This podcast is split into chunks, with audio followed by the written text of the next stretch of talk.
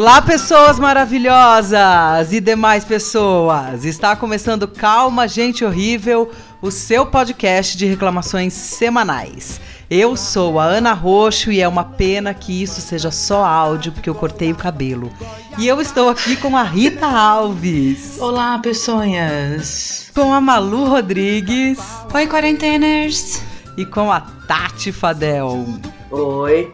Hoje a gente vai discutir um tema que foi super pedido por vocês e é só por isso mesmo, porque o tema é bastante treta, que é obra e vida, ou seja, como se lida com a obra de um cara, desculpe, mas em geral são caras, mas ou uma mina que fez merda na vida, mas tem uma puta obra artística maravilhosa. Eu aposto que já vem uns três nomes na sua cabeça e cada um tem o seu monstro preferido. Então, na primeira metade, a gente vai falar sobre todas essas questões, o que fazer com nossos Woody Allens da vida.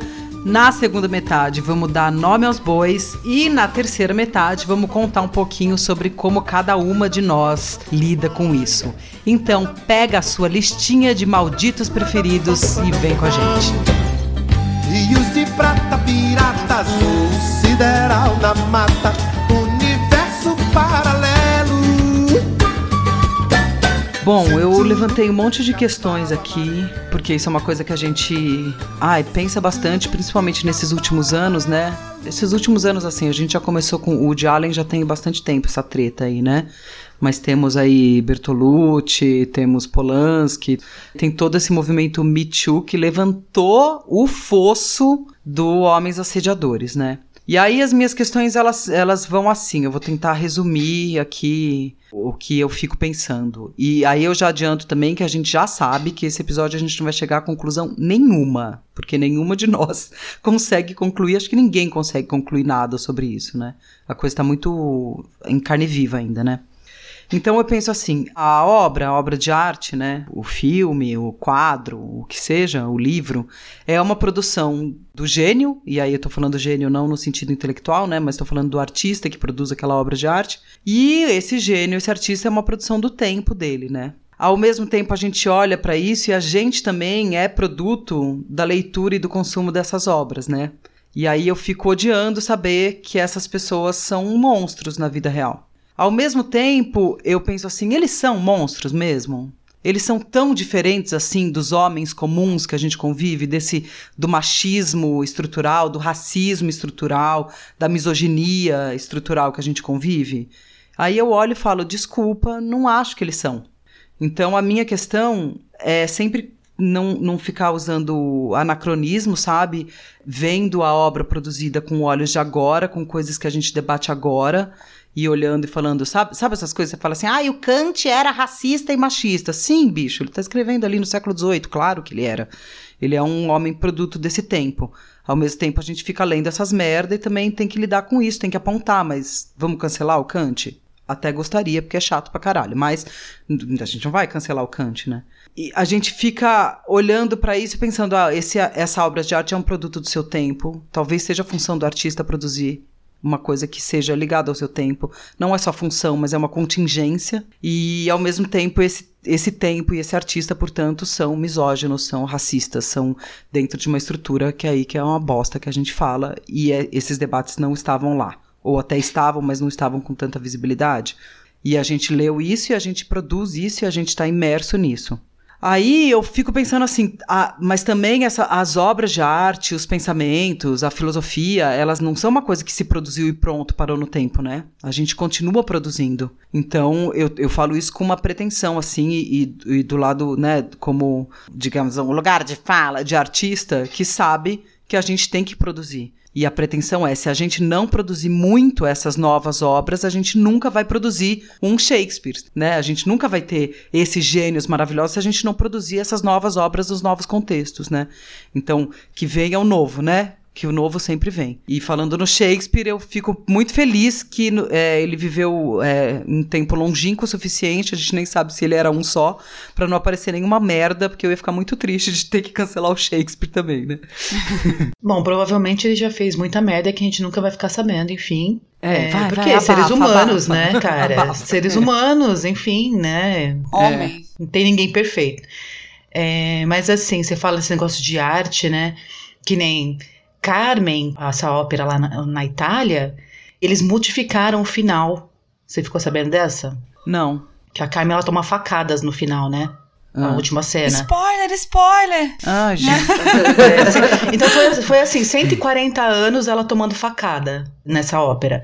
E em 2018, parece, eles tiveram essa ideia, como tava todo esse, esse movimento sobre falando sobre o feminicídio e tal. E aí eles resolveram modificar o final da obra, colocando a Carmen assassinando seu algoz a tiros. Ah, eu acho bacana, não sei se resolve, não- eu não sei mesmo o que pensar disso. Porque daí, né, daqui a pouco a gente entra no Monteiro Lobato, que tem outras questões. É, aí, vamos entendeu? modificar as obras, né, Pra se adequar ao contexto atual. Né, Achei meio então. bizarro, assim. Não sei, acho que a Tati vai puxar essa discussão, mas ao mesmo tempo, assim, quando a gente tem contato com uma obra de arte, a gente. Ela tá ali, ela, a obra de arte, ela exprime o humano, é, um, é uma das funções e contingências, né? Ela acaba fazendo isso, ela exprime as falhas humanas, né?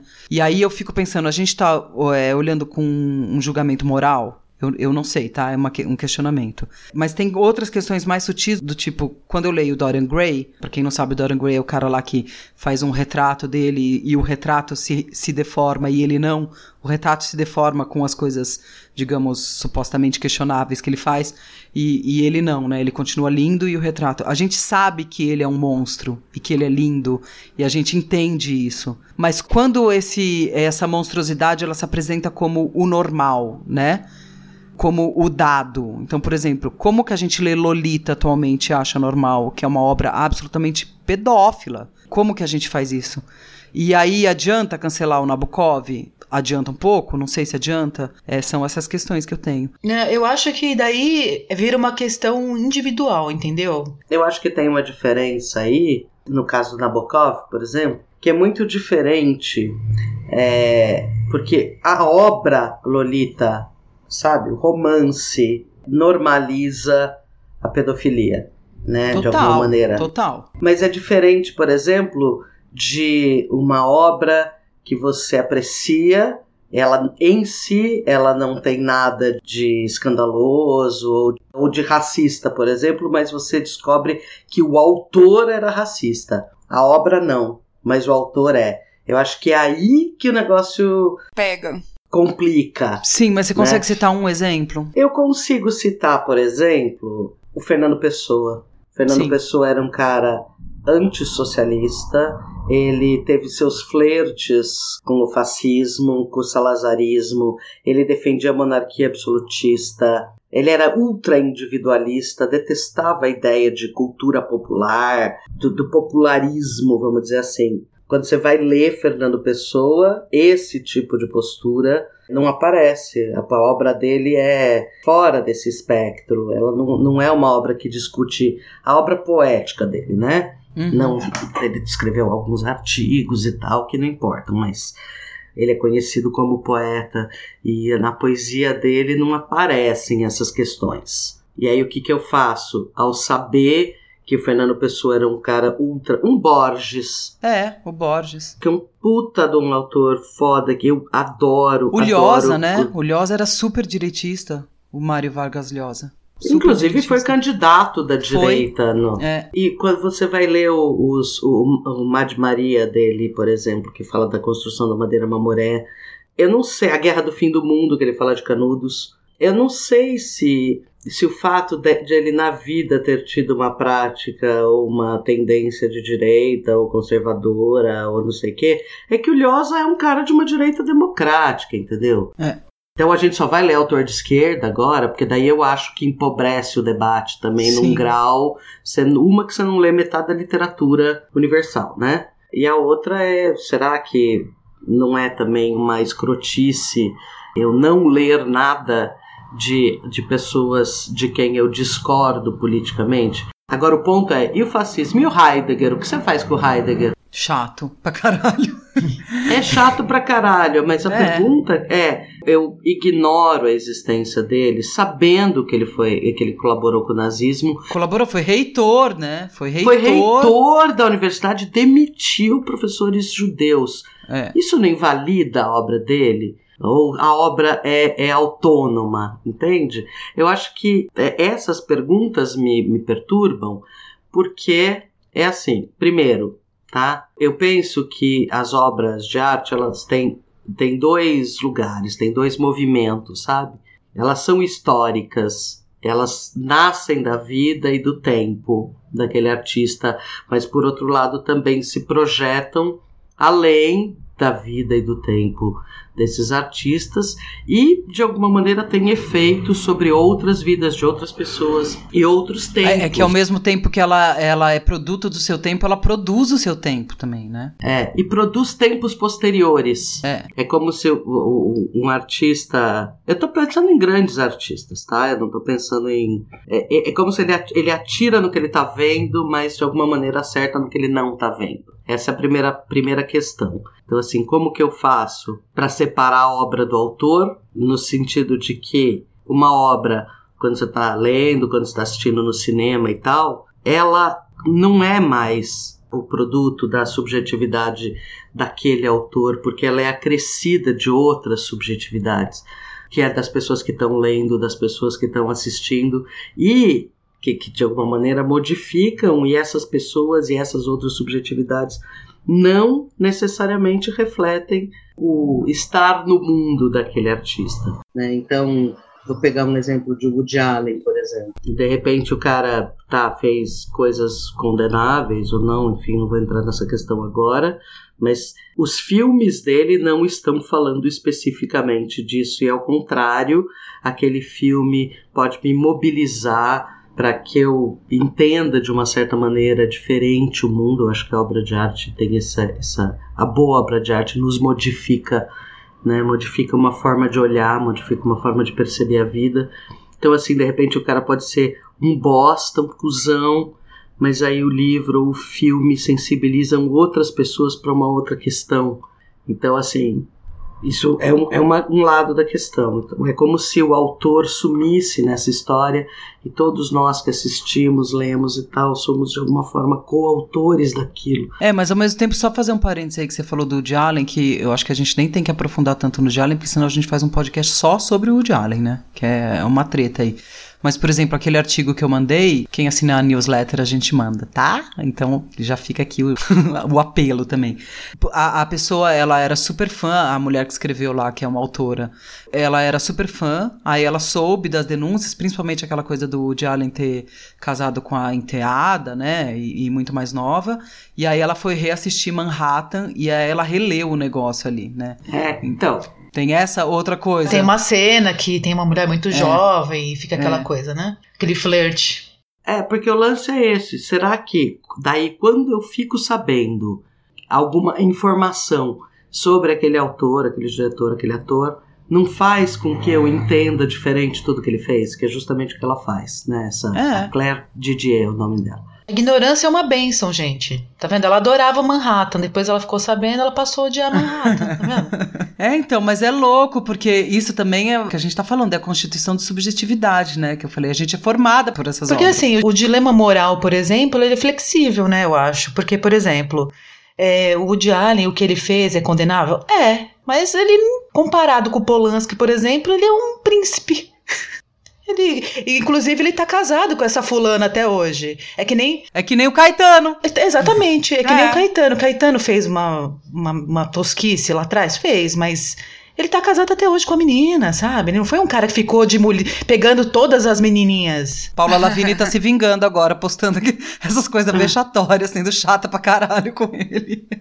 Enfim, mas é isso, né? Por isso que eu acho foda, porque você fala, ah, o Caetano casou com uma menina de 14, assim, bicho, produto de sua época. Isso foi há 30 anos atrás. Ah. Ninguém discutia essas merda. Quanta gente não. Quantos homens mais velhos não casaram com meninos de 14 anos? E Sim. não escreveram o que o Caetano escreve também. Tô passando pano? Tô um pouco passando pano. Aliás, não precisa ser 30 anos, porque, né? Los Exatamente. Hermanos, Malu Magalhães, é. o Camelo lá. Então, eu acho muito mais escroto o Camelo do que o Caetano, porque teoricamente a gente tá em outro tempo. Você pode até lá passar um, um paninho amarelinho, assim, rapidinho no, no Caetano por causa da época. Então, mas, mas é que eu acho que a questão dele. é, não é a, a, grande passação de pano aí, que não é a passação de pano, é só ser coerente com o que eu sempre falo, a questão não é individual, entendeu? A questão é estrutural. A gente vive numa cultura pedófila onde é absolutamente normal a gente ver um cara de 50 com uma menina de 14. É que eu tô até exagerando aqui a diferença de idade, nem era tanto 50 assim. com uma de 20, pronto. 50 com uma de 20 é absolutamente normal a gente ver. Aí os caras são normais e de repente a gente resolve chamar eles de monstros. Beleza. Então nós vamos. O que, que nós vamos fazer? Começar a matar? Também não acho vamos, uma ideia. Vamos pegar um escrotão. Roberto Justus. Roberto Justo tá casado com uma modelo de 35 anos, ela acabou de parir um filho dele, tá? Ele tem 65. Pois é, aí é. o Justus a gente já acha pior, por quê? Porque ele é o Justus, escrotão. O Caetano, a gente tá é. menos disposta a achar Porque isso. o Caetano e o Marcelo Camelo você pode até tentar gostar, Não mas é? Justus, se você gosta dele, você já tá errado. é, então, aí, aí vem uma. A, a minha outra questão, essa é uma, talvez seja uma, uma grande questão da, que eu tenho sempre me colocado ao estudar literatura, que é que tipo de relação que a gente espera entre arte e o posicionamento do cara, da pessoa na vida. E o posicionamento político. Então tem aí o Fernando Pessoa, tem o o Mayakovsky, por exemplo, que foi um poeta da primeira Revolução Russa, de primeiro momento da Revolução Russa, que foi destroçado pelo stalinismo depois. A Ana Akhmatova, que é aquela que eu comentei no podcast das mulheres, quer dizer, ela teve a família destroçada pelo stalinismo. É uma poesia política. Quem julga, entende? Quem julga em que momento, com que olhos, né? Qual é o limite da, do que a gente espera sobre o posicionamento político de um artista. Né? É claro. O silêncio que... da Anitta é ensurdecedor. pois é, uma surra agora, né? É, aí que tá. Quando a arte serve a política, sempre dá merda. Entende? Essa é uma poesia burocrática. Não interessa se é da direita ou da esquerda. Toda obra produzida sob um viés, vamos dizer, de Estado, qualquer que seja ele, será que vale ou será que a arte não está sendo arte nesse momento? Que é o posicionamento dela é de outra natureza? Então, assim, eu vou. A Elizabeth Bishop, por exemplo, é claro que tinha a ver com um timing inadequado com Bolsonaro no poder. A Flip homenagear a Elizabeth Bishop. Elizabeth Bishop é uma puta poeta né? Eu olho para a obra dela, uma obra muito interessante, muito sensível e tal. Ela, numa carta pessoal, escreveu sobre o golpe de 64, falando algo do tipo: ah, a revolução foi bonita, foi silenciosa, foi não sei o quê. E pronto, eu passo a odiar a Elizabeth Bishop porque ela defendia a ditadura militar né, ou que naquele momento não era ditadura ainda, um golpe, ela defendeu o golpe. Como eu separo? Entende? Porque eu olhar a posteriori, né? Então eu sei que foi um golpe militar, eu sei a tortura, eu conheço a história hoje. A Elizabeth Bishop estava ali naquele momento. É, lendo as notícias, convivendo com a Lota, que era lacerdista e tudo mais que ela compreendeu dentro de um horizonte da elite possível dela. O que eu faço com isso? Sabe? O que, eu faço com essa informação que, a, a respeito do posicionamento político dela, sendo que a obra dela. Aí que tá, eu consigo separar? Assim, tem. Quando eu leio um poema da Elizabeth Bishop, aquela maravilha, por exemplo, do Uma Arte, Arte de Perder Não Tarda a Aprender, eu leio isso e eu tô vendo uma pessoa que está fazendo poesia lírica, ela nunca teve pretensão de fazer uma poesia engajada e tal. Quanto o posicionamento dela na vida, sendo de elite, santarana, taranã, isso interfere em como eu leio a obra dela e como, enfim, essa obra se expressa. É independente? É possível eu pensar que uma obra independente do seu autor porque assim, eu não sei nada sobre a vida de poetas da antiguidade, etc., como fazia, como não fazia, quando não tem registro. E, e eu leio. E, e, das pessoas que têm registro, eu julgo a posteriori, eu não sei o que fazer. Eu estou sendo honesta. Eu leio a Bishop, eu leio Fernando Pessoa, por exemplo, e e ao mesmo tempo eu leio às vezes alguns autores engajados e tal, da esquerda, Paraná, eu acho meio chato. O que que isso diz sobre mim? Sabe? O que isso diz sobre autonomia ou não possível de uma obra?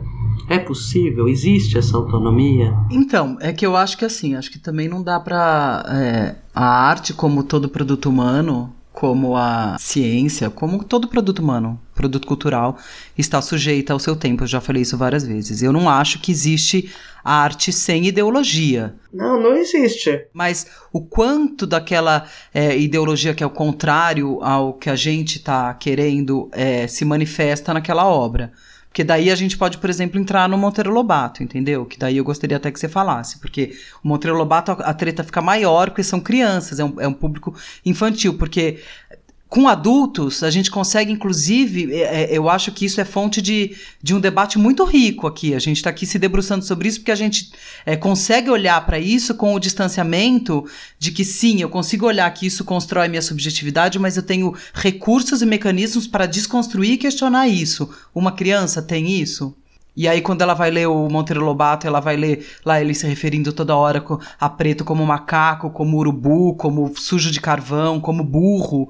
Ou né? pior, quando é lido em sala de aula na frente de outras crianças, assim, Sim, aberto, né? né? Quer dizer, um puta constrangimento pra criança. É, é, é, o que eu, que eu tô, é claro, é, é, isso que eu tô falei no meu primeiro questionamento. A arte é necessariamente fruto do seu tempo, da vida do sujeito. A obra não é, ela não é em si autônoma, ela nasce de um lugar e de um tempo e de uma pessoa, né? A gente não joga isso fora. A grande questão é se o sujeito está fazendo poesia lírica, por exemplo, ele escolhe fazer poesia lírica, poesia que expressa sentimentos e percepções, que dá, dá subjetividade. O que que eu faço com a postura política da pessoa. Então eu vou jogar fora toda a poesia lírica porque ela é expressão individualista, neoliberal, sabe? Não vou fazer isso. Não posso fazer isso. Não quero fazer isso. Na verdade, poder eu até posso e só vou ler. Eu só vou ler Brecht, entendeu? Só vou ler aqueles que de fato acham que a poesia é uma arma para a revolução. Eu acho que isso empobrece bastante o espectro de como a arte atua e se relaciona com a sociedade.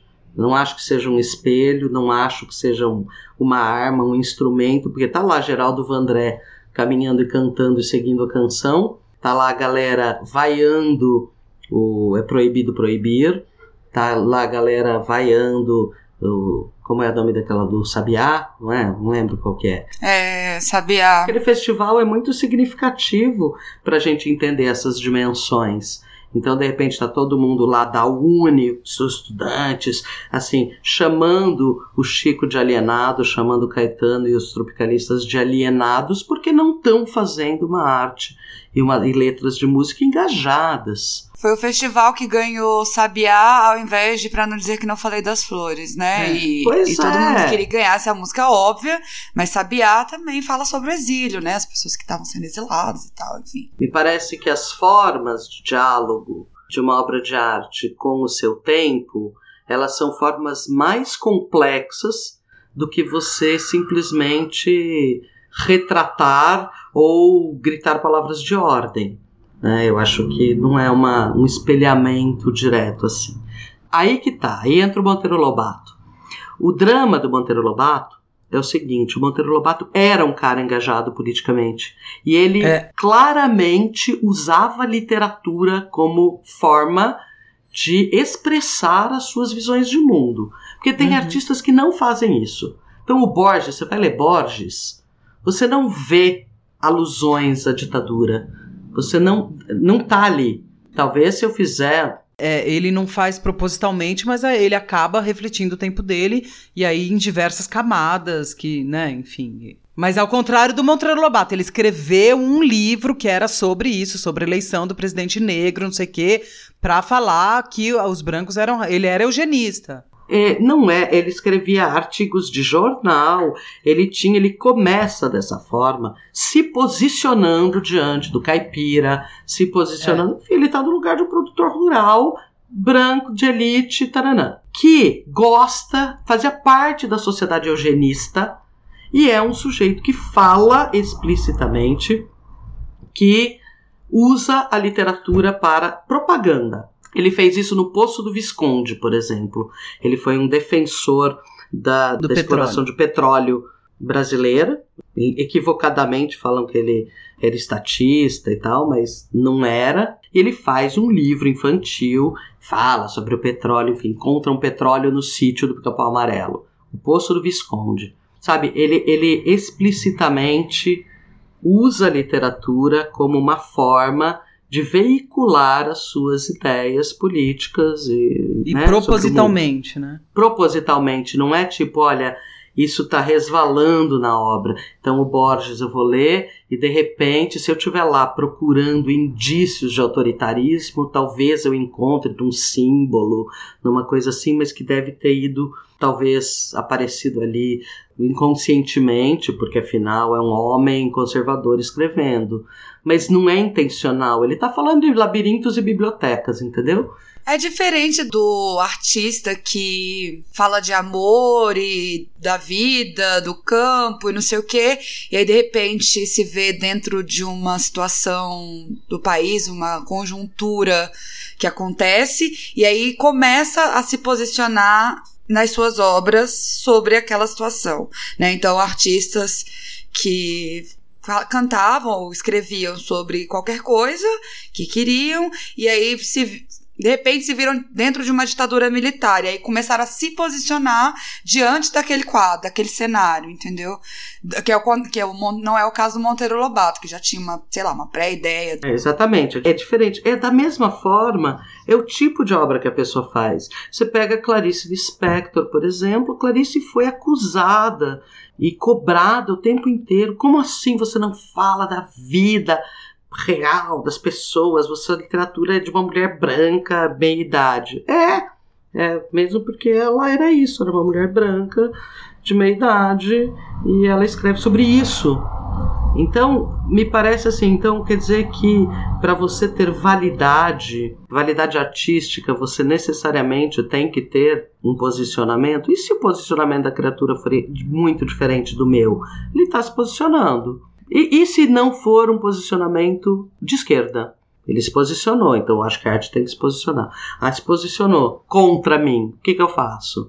É. Né? Mas assim, aí também a gente entra nas matizes disso, que é não, não tem, tem um pouco de problema, mas não tem problema se a pessoa é de direita. Agora, se ela é racista, que a gente vai, vai é, então. ler um discurso de ódio, se ela é misógina, se, se a obra dela é Sim. é pedófila, né? É. Acho que tem os limites aí de que a gente olha e fala, não, gente, isso aí não dá. Isso não dá. Isso, isso não... não dá. Cruza um limite aí, expresso na obra. É, né? e isso vai para minha última questão, que é a seguinte: por que, que as pessoas, sendo a arte fruto do seu tempo, dialogando com o seu tempo, constituidora de subjetividades, constituída por subjetividades, por que, que a gente ainda acha que a arte é intocável? Como é. se fosse um santuário. Então, Monteiro Lobato foi um exemplo. Eu vou fazer uma mini síntese assim, do que aconteceu, de todo o escândalo em torno da, da história do Monteiro Lobato.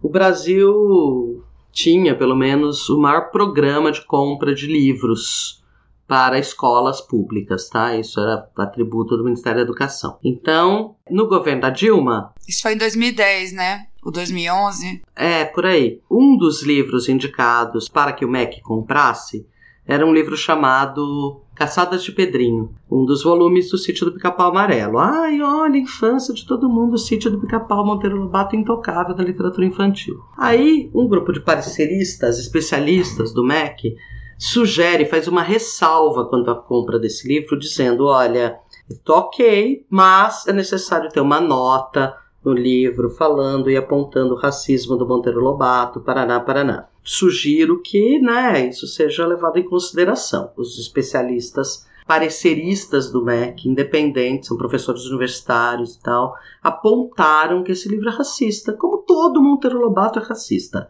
Aí surgem os caras que botaram Monteiro Lobato num pedestal de santo, porque afinal ele tem uma relevância na literatura brasileira foi o primeiro autor de literatura infantil brasileira, taranã. Não faz com que ele deixe de ser racista. E aí surgem esses defensores. Ah, mas eu li Monteiro Lobato e eu não sou racista. Ai, não, mas é porque. aí Ana Maria Gonçalves escreve um artigo de fuder de bom, que chama, se não me engano, Isto Não É Sobre Você, ou Não É Sobre Você que Estamos Falando, alguma coisa assim. Procurem. E ela pega e fala: primeiro, ela rastreia todas as cartas e os vínculos do Monteiro Lobato com a sociedade eugenista brasileira. Né, as cartas, é nível assim, ai, que pena que no Brasil nunca tivemos uma Ku Klux Klan. É nesse grau, é. né? E aí, o que a Ana Maria Gonçalves fala é: você realmente acha que para preservar a santidade da literatura, você vai submeter uma criança do ensino fundamental, uma criança negra, a ler palavras e expressões com as quais ela é xingada e ofendida todo dia para preservar a santidade do Monteiro Lobato? Tipo, se você acha que você não é racista e lê o Monteiro Lobato, vamos lá, isso não é sobre você. Nós estamos falando da leitura de crianças na escola pública. Você realmente acha que Monteiro Lobato está além da crítica? Que existe uma santidade na literatura, uma santidade na arte, a ponto de você não poder ir lá e cutucar e falar: isto para, para, não, isso não, não pertence mais a, a, ao nosso mundo. Isso é inadequado para uma criança. Isso talvez eu vou ler o Monteiro Lobato hoje e falo: olha que interessante, olha essa visão, olha como a tia Anastácia está sempre numa posição inferior, o que ela fala é sempre inadequado, como é elitista, como é branco, como não sei o quê. É assim, sou eu, uma mulher de quase 50 anos falando. Agora, o que, que é numa escola pública uma criança de 7, 8 anos sendo alfabetizada lendo isso? Sabe? Para quê? Adolescentes, talvez mais velhos, né? E adultos discutindo a obra como uma forma de ver o racismo. Quer dizer, tá estudando Sim. lá, inclusive numa aula de história, né? Você tá estudando sobre a escravidão e, e quando acabou, mas como que a escravidão ainda, o racismo ainda perpetuou no Brasil Brasil e tal, que é diferente de você ler a obra do Monteiro Lobato para crianças como simplesmente só uma obra infantil. Entendeu? Você... Como você leria uma outra historinha de, é. de criança, entendeu? Lúdica, de uma forma, o racismo lúdico. É, então, e aí que tá. E, e qual é o preparo dos professores e das pessoas em geral para compreenderem o racismo naquela obra? Será que vale a pena mesmo? Em nome do quê? De preservar o quê? Quem disse que a literatura ou a arte é intocável? Ela até fala no artigo: se você não consegue se colocar no lugar de uma criança negra, se coloca no lugar de uma criança deficiente. E se fosse sobre uma criança deficiente, né? Ela faz essa, essa comparação. É, então, e é, me parece que tem, quando a gente está questionando esse tipo de coisa, até eu estou pensando assim. E daí, se eu cancelar o Fernando Pessoa, depois de saber que ele é, é, é um cara da ultradireita, antipopular, anticomunista, etc. Por quê? Fernando Pessoa é Jesus e eu sou uma crente maluca? É isso? A minha relação com a arte deve ser uma, uma relação de sacralidade, do tipo, isto é sagrado, eu não mexo com isso. O Woody Allen é, é, Jesus no cinema. Eu não posso falar, eu não posso cometer a blasfêmia de não gostar, não posso jogar fora isto, isto, isto e aquilo. Eu não sei, vocês percebam que meu discurso ele é contraditório, porque eu acho, por um lado, que é possível uma certa autonomia da obra. Não no caso do Monteiro Lobato, que obviamente é um propagandista. Eu estou falando no Fernando Pessoa, por exemplo, no Borges né? Será que a posição política dele é, interfere na minha compreensão e nos insights e nas coisas lindas que eu vivi lendo esses caras? Sabe? Ou um filme do Jalen que eu olho e falo, puta merda, isso muda a minha forma de me posicionar, ou seja, a arte cumpriu uma função de sensibilização, de percepção em mim, e agora eu não vou mais assistir porque, enfim, esse cara fez isso. É, eu não sei, o John Lennon, por exemplo, batia na primeira esposa. Confessou isso, inclusive. Sim. E daí? O que, que eu faço com os Beatles? Sabe, sei lá. Não mexe nos Beatles! É, é isso é sagrado. Então, não, Beatles, então, não, a obra de arte tudo bem, podemos desacralizar. Agora os Beatles não. Beatles não. então aí que tá, eu não sei direito o que fazer com isso. Você não gosta de mim, mas sua filha gosta. Olá, e eu estou aqui para lembrar vocês que gostam do nosso podcast, gostam do nosso conteúdo, gostam dos nossos bate-papos, considere apoiar a gente no Catarse, catarse.me barra calma, gente horrível. A gente já atingiu a primeira meta, vamos lançar newsletter logo, estamos quase atingindo a segunda meta, que vai ter um site. E se você não quiser apoiar pelo Catarse, você também pode apoiar pelo PicPay. É só procurar no aplicativo Calma Gente Horrível e fazer seu apoio lá. A gente fica muito agradecido, muito obrigada. Tem segurado nossa onda nesses tempos de coronga. Rimou. Mas sua filha gosta.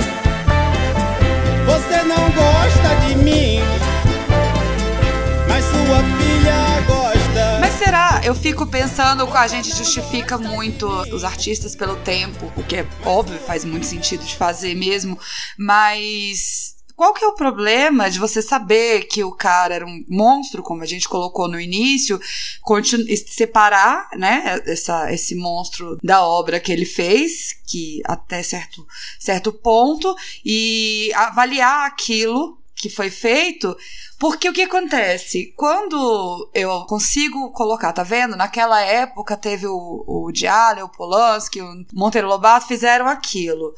É, a gente precisa ver essa obra e saber dessa vida desse ator, porque daqui a 30, 40 anos, os artistas de hoje vão continuar repetindo as coisas. A gente vai falar assim: ah, não, mas é que em 2020 o tempo era diferente.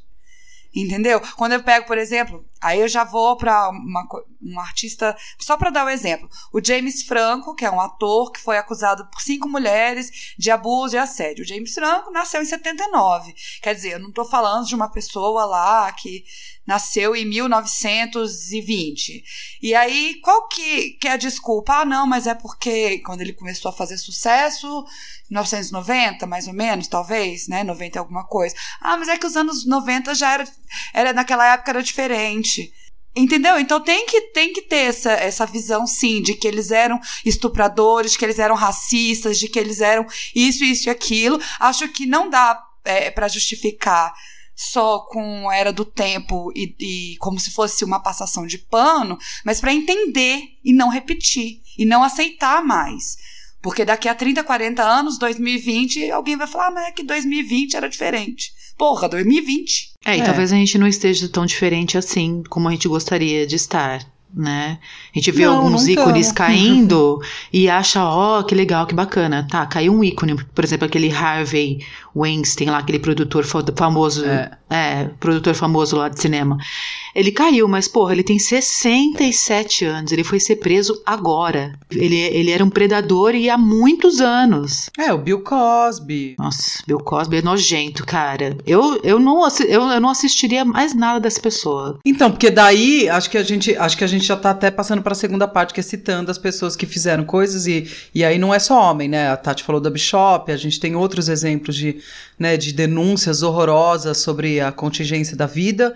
Mas é, eu acho que daí entra nessa questão da taxa também. Ah, então os artistas têm que ser pessoas imaculadas, éticas, tipo, né? Não, porque também não seriam e não produziriam. Eles produziriam coisas tão é, maravilhosas se fossem essas pessoas, né? Tipo, a Sandy. A Sandy produz obras de arte maravilhosa. Não, porque é uma chata do, de galocha. Não, mas, mas o Guimarães Rosa produziu. O Guimarães Rosa produziu. Não foi ele exatamente, foi a Araci, esposa dele mas para quem não sabe, Guimarães Rosa é o maior autor brasileiro, acho que é ao lado do Machado de Assis, tem esses dois né, fundamentais, mas o Guimarães Rosa ele era cônsul adjunto em Hamburgo, ali nos anos 30. E a Araci, que é, veio a se tornar a esposa dele depois, ela trabalhava no consulado e ela, quando o Brasil getulista, o Estado Novo, proíbe a entrada de judeus no Brasil, quando houve aquele flerte do Getúlio Vargas com o nazismo, a Araci ela deu vistos de entrada no Brasil para centenas de judeus. E o Guimarães Rosa apoiava. Como vice-cônsul, fazia uma vista grossa. Tanto que ela é a única pessoa brasileira, não tem um outro cara também, que recebeu aquele. O nome dela está num memorial em Jerusalém como os não-judeus que ajudaram a salvar vidas durante a Segunda Guerra, as vidas de judeus. E era um cara interessantíssimo, com uma obra irretocável, do ponto de vista, eu acho que um pouco clássico, Ana, se você pensar naquela história de que é, a obra de arte ela tem que ser bela, boa e verdadeira, sabe? Você não, não dissocia a questão da vida, a questão da moral, da questão da beleza. A gente modernamente consegue fazer essa dissociação, mas assim, existe um momento em que existem autores em que todas essas coisas. Então, ele é um autor, o Guimarães Rosa, em que a, a sua postura na vida, sua postura ética, seu, sua, suas ligações com, com a vida humana, quando eu leio Um Grande Sertão Veredas, por exemplo, os questionamentos que ele faz sobre o bem, o mal, fazem sentido e são coerentes, aí você está diante de um artista foda, eu é. acho. Um artista. É. Machado de Assis também. Né? Machado Sim. de Assis, que eu saiba, não tem nada contra ele até agora. Embora ele tenha sido um cara que viveu em pleno movimento abolicionista e não falou uma palavra sobre isso, né? E era negro, né?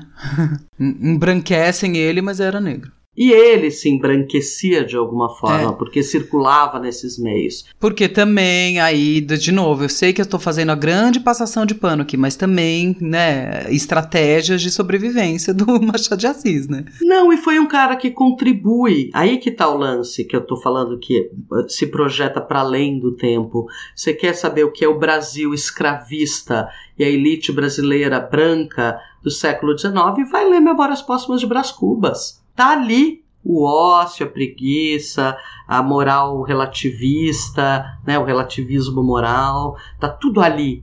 Então, assim, ele podia ter escrito 10 artigos sobre o abolicionismo e sobre criticando a elite, etc., que não teria o impacto da compreensão do que era a sociedade brasileira do século XIX que ele teve fazendo uma obra como Memórias Póstumas.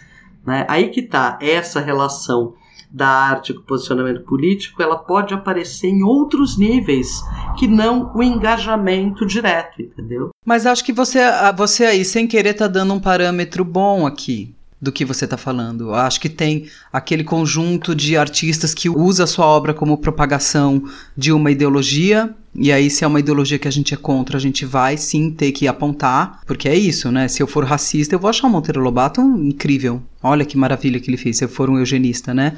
Assim como eu acho o Brecht maravilhoso. Por quê? Porque eu sou comunista como ele. Né? E, e mas a, a arte dele era completamente engajada com essas causas quando a, o posicionamento político do artista, que é o outro espectro aí, ele não necessariamente influencia diretamente a obra dele, então ele tem uma obra como Fernando Pessoa mais lírica, ou Borges, né, que ele está ali construindo outros mundos e, e, mesmo sendo um cara conservador, branco, não sei o quê. E aí tem os artistas que têm um, uma ideologia ou pertencem ao seu tempo e exprimem seu tempo de tal maneira e as suas contingências de tal maneira que a gente olha e fala: olha que artista cagado, que tempo cagado, que, que, que merda cagada. Que, por exemplo, é o Bertolucci. Entendeu? Ai, é. gênio, é. não pode. Não fale mal do Bertolucci. Mas, porra, a Maria Schneider denunciou que aquela cena do último tango em Paris lá da, da manteigada, que eu sempre lembro a música do, dos Trapalhões, é uma merda. Eu falo disso, eu lembro, sabe? Papai, eu quero me casar. Ô, oh, minha que? filha, você diga com quem? Eu ah. quero me casar com o Malombrando. Com o Malombrando você não casa bem. Por que, papai? O Malombrando mantegou Maria Schneider. E aí vai mantegar você também. Merda de memória que eu tenho. Mas enfim, a cena da manteiga. Essa cena que, que Zacarias cita nessa música, é, o Didi essa cena foi combinada entre ele e o Marlon Brando. Então as, as lágrimas da Maria Schneider ali são lágrimas verdadeiras. Ela não sabia que ele ia dar aquela enrabada com manteiga nela. Aí você vai ver isso, fala, puta que obra de arte, a custa do sofrimento de uma mulher, da exposição de uma mulher que Maria Schneider que cita cinco filmes que ela fez depois. Sinta cinco, cinco filmes do Marlon Brando, sinta cinco, cinco filmes do Bertolucci. Então quem saiu perdendo nessa? Sim. Você vai conseguir ver? Eu Foi não consigo ver. e ainda... Eu não, eu não consigo ver, desculpa. É, passa o meu limite aí, né? E a, só que eu não acho que ele estava fazendo isso porque ele é é, propositalmente um defensor do estupro de mulheres. Ele achou perfeitamente aceitável e normal. Ele achou perfeitamente Como aceitável. todo homem acha, gente. O Sim, homem, ele que não... ia ser bom pro realismo da cena ele fazer Ah. aquilo sem, sem é, autorização dela. Ia ser bom. Aí ele vai lá e faz. É, porque daí você entra numa outra questão aí, numa outra questão que é a mesma, que é qual é o limite moral da arte? Existe esse limite? Porque o limite é, pra mim, existe, claro.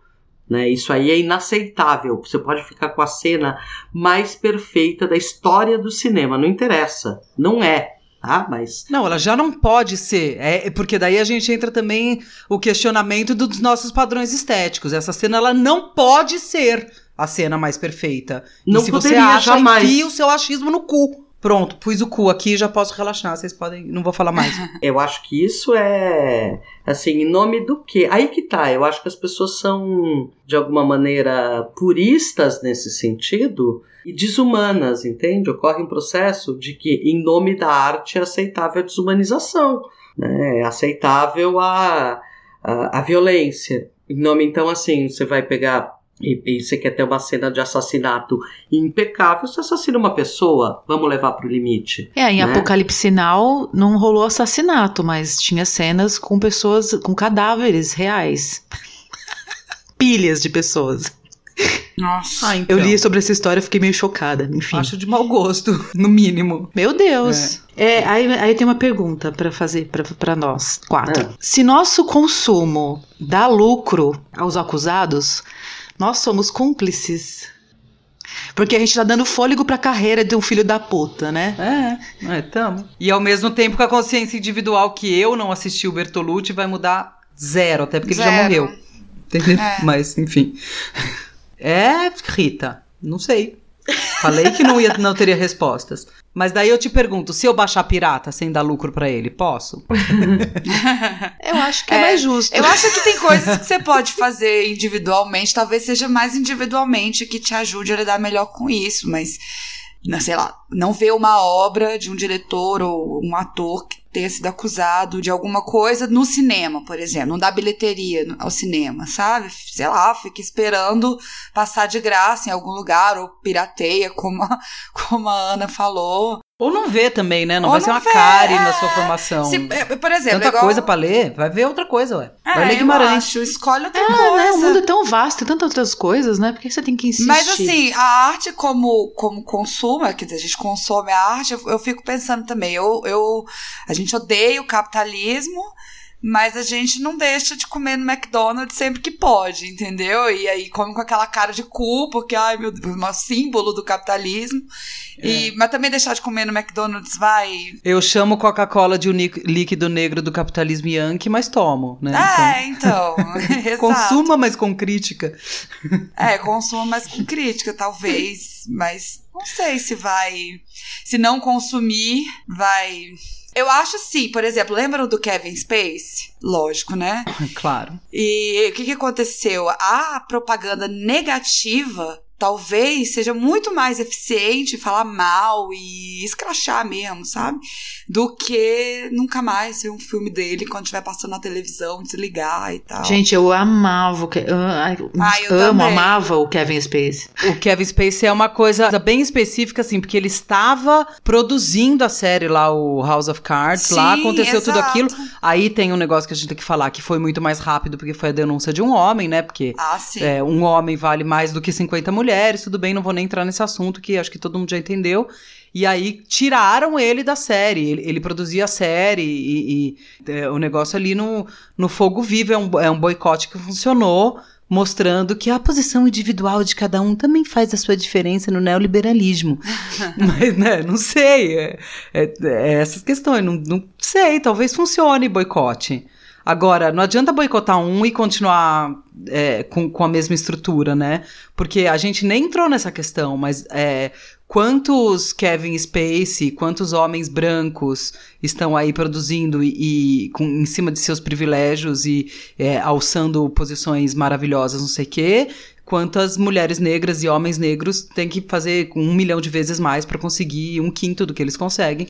Isso é uma estrutura que não é a gente boicotar eles que, que ajuda. Além de boicotar essas pessoas, é, é isso, é consumir outras obras. É. Obras que falem de outras coisas, porque aquilo que eu comecei falando, a obra de arte não está posta, é isto que tem de obra de arte no mundo. A obra de arte está sendo produzida agora. As obras de arte, de entretenimento, que seja indústria cultural, que seja literatura, que ou, ou a própria filosofia, ela está sendo produzida.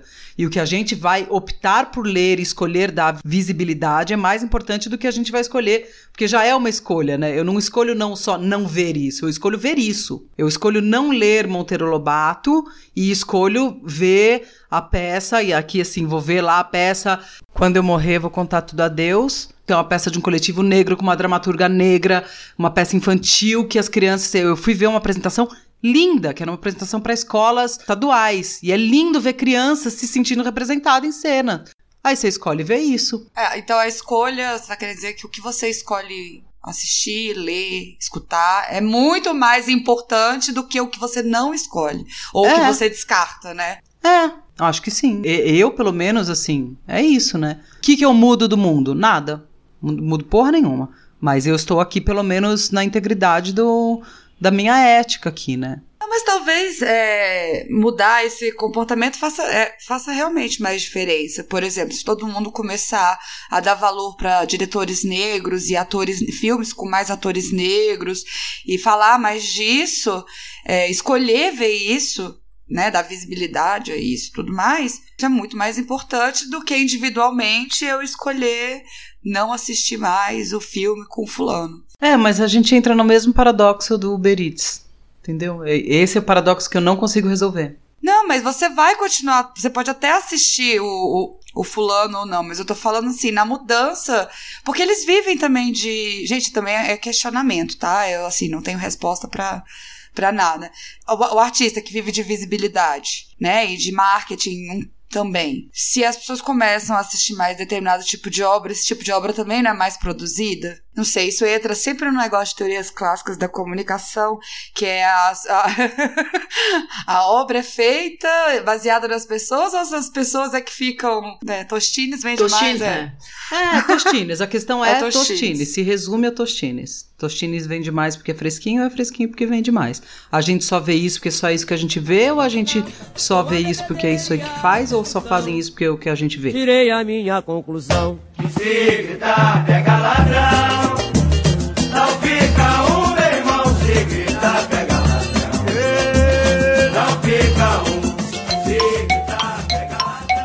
O áudio que nós recebemos hoje no Telegram é da Alides Lustosa, de Belém do Pará.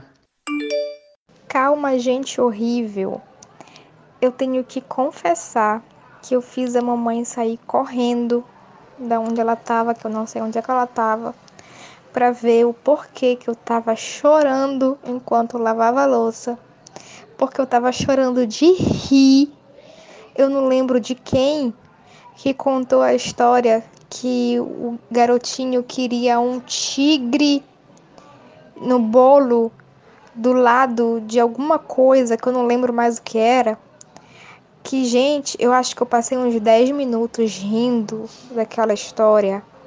Que eu chorei e que eu tive que me abaixar no chão para esperar passar a crise de riso que eu tive naquele dia. Obrigada por isso. é a história do meu irmão, cara. Do povo em pé com dois tigres. Obrigada! Se gritar, pega ladrão. Não fica um, meu irmão. Se gritar, pega ladrão. Não fica um.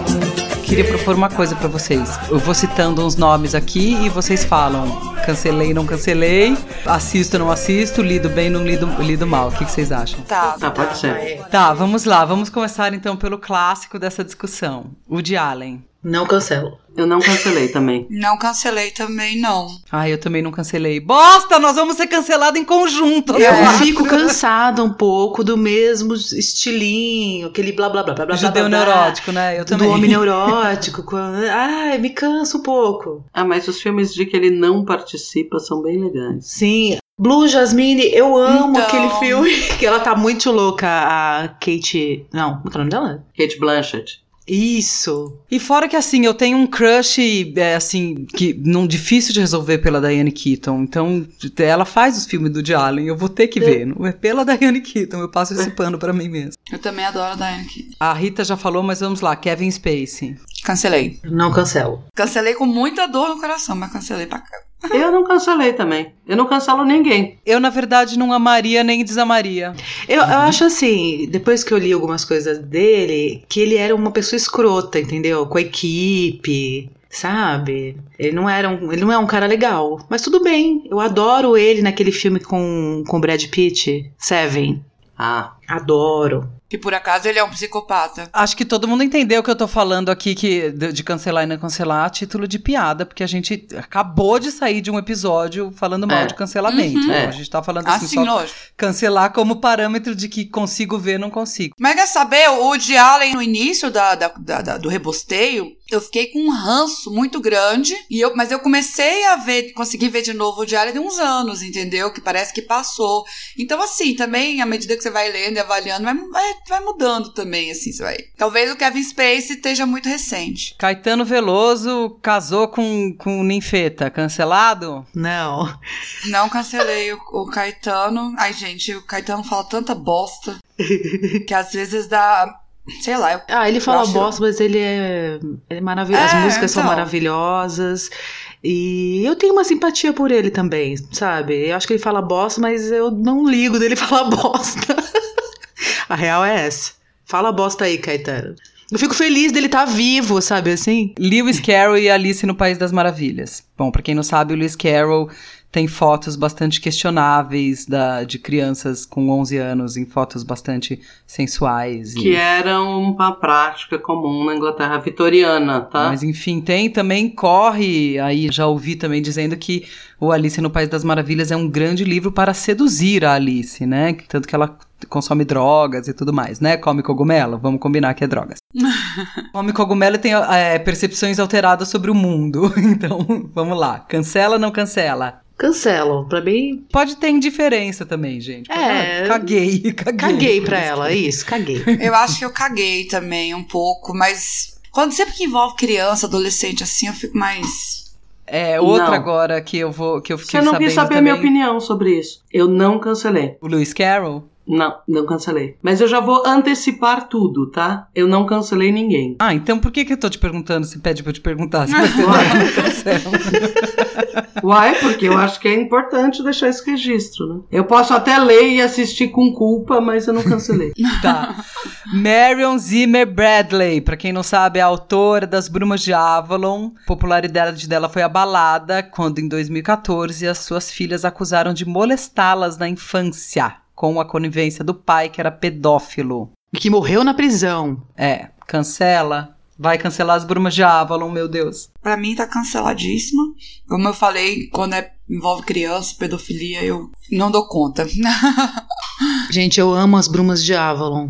Também não tô sabendo o que fazer, tô, tô querendo voltar no tempo e bater nela. Mas todo mundo já leu, vai fazer o quê? Vai desler? Vai... É, então, não dá, eu já li três como. vezes, não tenho como desler, infelizmente. Então, Polanski. Cancelo. Polanski esteja cancelado também. Também eu não vejo coisa de terror. Eu não aquele- vi, eu não vi mais o nada do bebê Polanski. Ro- de Rosemary, nem consigo ver que tenho medo mesmo. Então, pra mim é. Ai, vou cancelar ele, é que nem falar, cancela eu tenho um milhão. Não tava inacessível já pra mim. Não... Não, não, não Não é assisti uma mais nada dele. O que eu já assisti, tá assistido, adorei, foi ótimo, valeu. Mas é assim, não, não vi mais nada, não, não tenho mais interesse. Acho que tem isso também, né? Por mais que a gente cancele ou não cancele, dá uma perdida. Eu não vejo o de Allen com o mesmo gosto. ah, sabe? Perde é, encantamento. isso sim. É. É, eu não vejo com o mesmo gosto. Eu vejo, assim, como disse a Tati, com o dilema moral, tipo, quase, quase fingindo. Ai, tava zapeando e passou o de Allen na Netflix e vi. Pior do cancelar pro cancelamento, se eu do cancelamento, não sei. Não é que você não vai mais ver. Por exemplo, você tá assistindo TV, tá zapeando lá e para no filme de um escrotinho desse. É que você não consegue nunca mais ler nada sobre a pessoa, ver nada da pessoa, ou falar na mesa do bar com os amigos sobre a pessoa sem lembrar desses episódios. Então, assim, é algo que já tá marcado. Eu acho Sem que o cancelamento é aí. Você É. não consegue mais, você não vai mais passar pano, você não vai esquecer, entendeu? É muito É. mais a ver com isso do que nunca mais assistir um filme ou ler um livro. É que nem o Johnny, o Johnny, o John, É, John eu ia Depp. falar exatamente isso do Cara, Johnny Depp. Johnny Depp. Cara, eu, quando eu olho pra ele, eu só lembro que ele agrediu a mulher. É. Eu não lembro mais, é o cara do Piratas do Caribe, é, que Pois fez é. um homo como água para chocolate. Porra, eu amo esse filme. Não lembro mais disso. Eu olho e falo, ah lá, o espancador de mulher. Marlon Brando, que mantegou Maria Schneider, tá cancelado. Ai, Ah, pra mim é indiferente. A única coisa que eu vi linda dele é o Um Bom Chamado Desejo, né? Que no Brasil é um, um trem chamado Pecado. Poderoso um chefão. Ah, Porra. Poderoso Chefão, mas ele faz uma ponta com, com, com algodão na boca. É, pra em mim é Apocalipse irrisório. Sinal também, ele faz uma ponta. Ah, É, meu. então. Tá. Como faz ponta, não vamos cancelar todo mundo também. Senão eu vou parar de ver toda, toda obra cinematográfica feita por homens brancos tá, esteja cancelada. E alguns negros, porque Bill Cosby tá definitivamente cancelado pra mim. É, aí- eu vi, procurando sobre pessoas que poderiam ser canceladas, eu vi uns caras que eu nem sabia que tava com a ficha suja, sabe? Tipo Bill Murray. Tá com a ficha Hoffman. suja? É, Jura? bateu na mulher. O Nicolas Cage também. Michael Fassbender. Aí eu falei, caceta, não sobra Não, mas muita é isso que eu tô coisa. falando. Não sobra nenhum, não gente, sobra, não escapa gente. nenhum. Sabe, Inclusive- acho que a gente pode até, até prever, Malu, que a gente põe de trilha. Se gritar, pega ladrão. Não sobra um, meu irmão. Sabe? É bem isso. Tipo, não sobra, não sobra, gente. Todos esses homens, é a queda do patriarcado, é fim de civilização patriarcal, graças a Deus, que caiam mesmo, acho que tem que cair. Não sobra. Mas é, é, pega, pega também, assim, não precisa nem. é, eu acho que tem a ver, assim. Pega os seus amigos homens e faz uma avaliação, assim. Quantos não pagam pensão? Quantos já foram É. acusados de assédio, abuso, estupro do nosso círculo de amizade? Por que, que em Hollywood ia ser diferente, gente? Exatamente. Com poder e dinheiro. É, É. O cara tem poder, dinheiro, acesso a drogas, e aí não, lá vai ser diferente. Charlie Chaplin, por exemplo, Charles gente. Chaplin também. Charlie Chaplin pra mim é difícil cancelar também. Acho genial. Acho Quando você procura na, no Google, é muito engraçado. Você procura assim, é, atores que foram acusados de. As listas são assim, ó. O- veja os 47 homens acusados, veja os 70. Não sei. Gente, não é uma lista, tipo, veja os 10 homens acusados. Veja os Não, é- três episódios.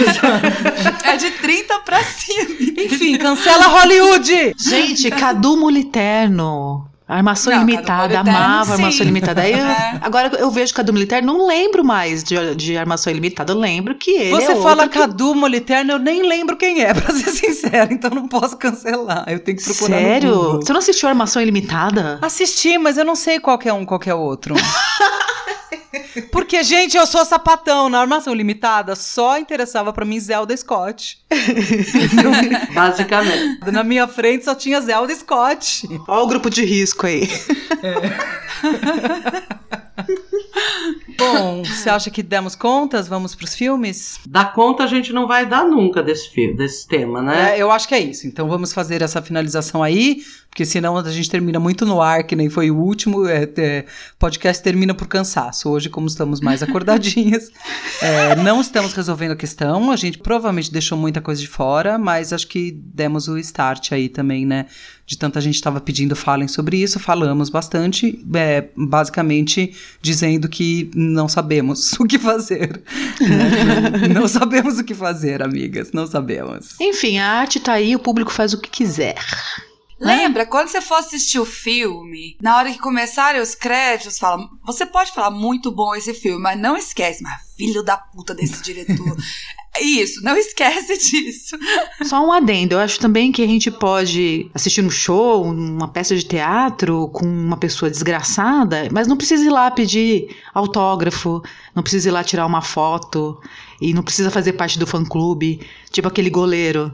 Como é que é o nome dele? Goleiro... Goleiro Bruno. Bruno. pelo amor de Bruno. Deus, mas aí tá. Ô, ô, Rita, você foi pro, pro cara é, fez picadinho da mulher, jogou pros cachorros, pelo amor Sim, de Deus. acontece que é, viralizou a, foto dos fãs indo lá, enquanto ele tava treinando, indo É, lá, tirando foto, pegando autógrafo, caralho, com criança. Então, assim, aí eu acho que é um limite que não, não dá pra chegar nesse limite aí, entendeu?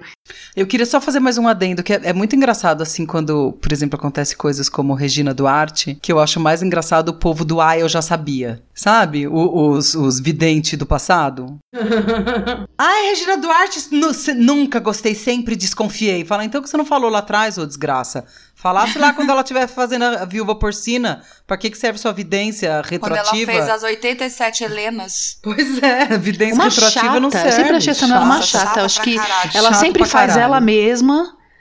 E a única que ela não fez ela mesma foi em Porcina, cara. Então, assim, vale tudo. Qual que foi essa do que ela fez a Porcina? Qual que era o nome dessa novela mesmo? Rock Santeiro. Rock Santeiro e vale tudo. O resto pode queimar e jogar fora. Não, Malu Mulher. Ah, isso aí eu não lembro, eu era muito criança, não, não Ah, lembro mesmo. Não vê Viva TV. Como diz a minha tia, Viva TV, onde só passa morto. Não, não vi. Os filmes, acho que a maioria já deve ter visto, porque fez grande sucesso na Netflix e foi bastante divulgado. Tipo, O.J. Simpson, no American Crime Story, que conta a história do, do assassinato da mulher do, do O.J. e do namorado dela, né?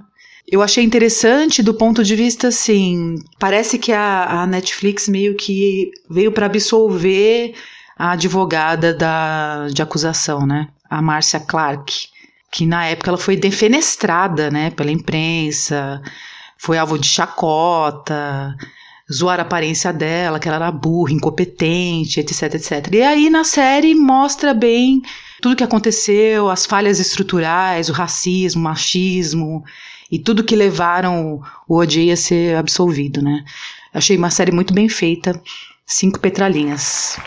E tem também o Living Neverland, que conta a história do Michael Jackson, aquele lado ah, obscuro. Michael Jackson esteja cancelado também. Olha, vocês assistiram essa série? Ainda não assisti. Assistiu, Tati? Não, não assisti. Eu tô com ela baixada, mas não assisti. Eu Nossa, não gente, eu achei tão pesada. Tenho medo do aviso de gatinho. Eu achei pesadíssimo, porque entrevista os adultos, né, que foram molestados por ele na infância e, e meio que com meio não, foi com a anuência da família, sabe? A família achava estranho, mas ah, a gente tá tendo uma série de também aí, né? é, a gente tá sendo uma- tendo uma série de benefícios. Ele era o astro, o cara mega famoso, né, naquela época. E até hoje tem gente Auge. que defende, né, gente? Que fala assim, não, é tudo mentira, isso aí é muito louco, essa história do Michael Jackson. é. Tanto é quando você pesquisa sobre, sobre a série, tem muita gente falando isso, que é mentira, É. que é sensacionalismo, que não tem nada a ver. Eu fiquei assim, bem ah, absurdada com as histórias. e, enfim, cinco petralinhas também, muito bem feito. Quero indicar um aqui que eu tô indicando, inclusive, pra Rita, que falou que não vê stand-up porque tem preconceito. Tô expondo a amiga mesmo, mas vou indicar. porque ela falou, então indica você. Aqui, eu vou indicar que vejam na net, que é um stand-up, mas que, como diz a Malu, não sei se isso ajuda, mas é, parece mais um TED Talking. Bem humorado, digamos assim, de uma comediante australiana chamada, chamada Hannah Gatsby. Ela fala muito de coisas que a gente falou. Ela fala bastante ali sobre história da arte, sobre humor, sobre né, o, o ponto de partida dela é porque que ela vai parar de fazer comédia. É lindo, é demais, assim, as coisas que ela fala. Assistam. Assistam, é super bem humorado. É assim, eu já assisti duas vezes, assisti duas vezes na mesma semana. Assisti, parei, deu- dei um dia assisti de novo, assim. É, é muito, muito bom. E agora falando, tô com vontade de assistir de novo. Acho que vou desligar aqui e Acho assistir que eu de vou novo. assistir de novo também. É, então fica aí a dica. Aliás, vou assistir e vou ficar no Zoom pra ver se a Rita tá assistindo ainda. Vou compartilhar assistir, a tela aqui pra obrigar a Rita a ver. Assiste enquanto estiver lavando o ovo, Rita. É que nem uma amiga minha, eu fui eh, dormir na casa dela, ela mora no Rio de Janeiro, fiquei hospedada na casa dela. E aí ela praticamente me obrigou a assistir Harry Potter, cara. É sério, Coisas, falou, coisas que eu faria. Aí, aí eu comecei. Aí eu comecei a dormir. E aí Ela ela, me acordava. acordava. Ela falou: não, acorda, você vai assistir. Você tem que ver. Resumo, eu não lembro de nada. eu assisti com o olho aberto, mas eu tava dormindo. Assistiu pensando em lavar ovo. Ah, não, eram outros tempos, não lavava Ai. ovo ainda. Gente, eu não lavei o ovo, tá? Essa semana. Eu só deixei ele de quarentena três dias. Uma coisa. Foi uma, Ótimo. foi uma coisa que eu tirei da minha cabeça também. Vozes da minha cabeça. Quantos dias você tem que deixar o ovo pro, pro bicho morrer? Ah, não sei. Ah, três dias tá bom. Aí deixei três dias. Dear Mr. Harvey Weinstein, you gotta understand your actions are atrocious and completely out of hand. There are no good excuses. You surely are unfit. Eu volto aqui para encerrar o nosso podcast de hoje. Essa discussão treta aí, sem conclusões, sem cancelamentos, com cancelamentos. E se você não vai cancelar a gente e quer seguir a gente nas redes sociais, é Instagram, arroba Calma Gente Horrível. Fazemos lives todas as sextas-feiras, às 20 horas. No Twitter, acompanha a gente por arroba Gente Calma. No Facebook e no YouTube você procura Calma Gente Horrível ou manda um e-mail pra gente, calmagenteHorrível.gmail.com ou um Telegram, gente underline calma. A gente também tem financiamento coletivo no Catarse, catarse.me barra calma gente horrível ou você apoia a gente também pelo PicPay. Você procura Calma Gente Horrível no aplicativo. E nós temos o luxuoso apoio e parceria com a nossa designer gráfica Cláudia Intátilo. Você pode entrar em contato com ela por claudia@editoradearte.com.br. Calma, gente horrível. Não precisa chorar no escuro depois deste episódio. Baixe o PDF ou filme pirata dos artistas escrotos e seja feliz.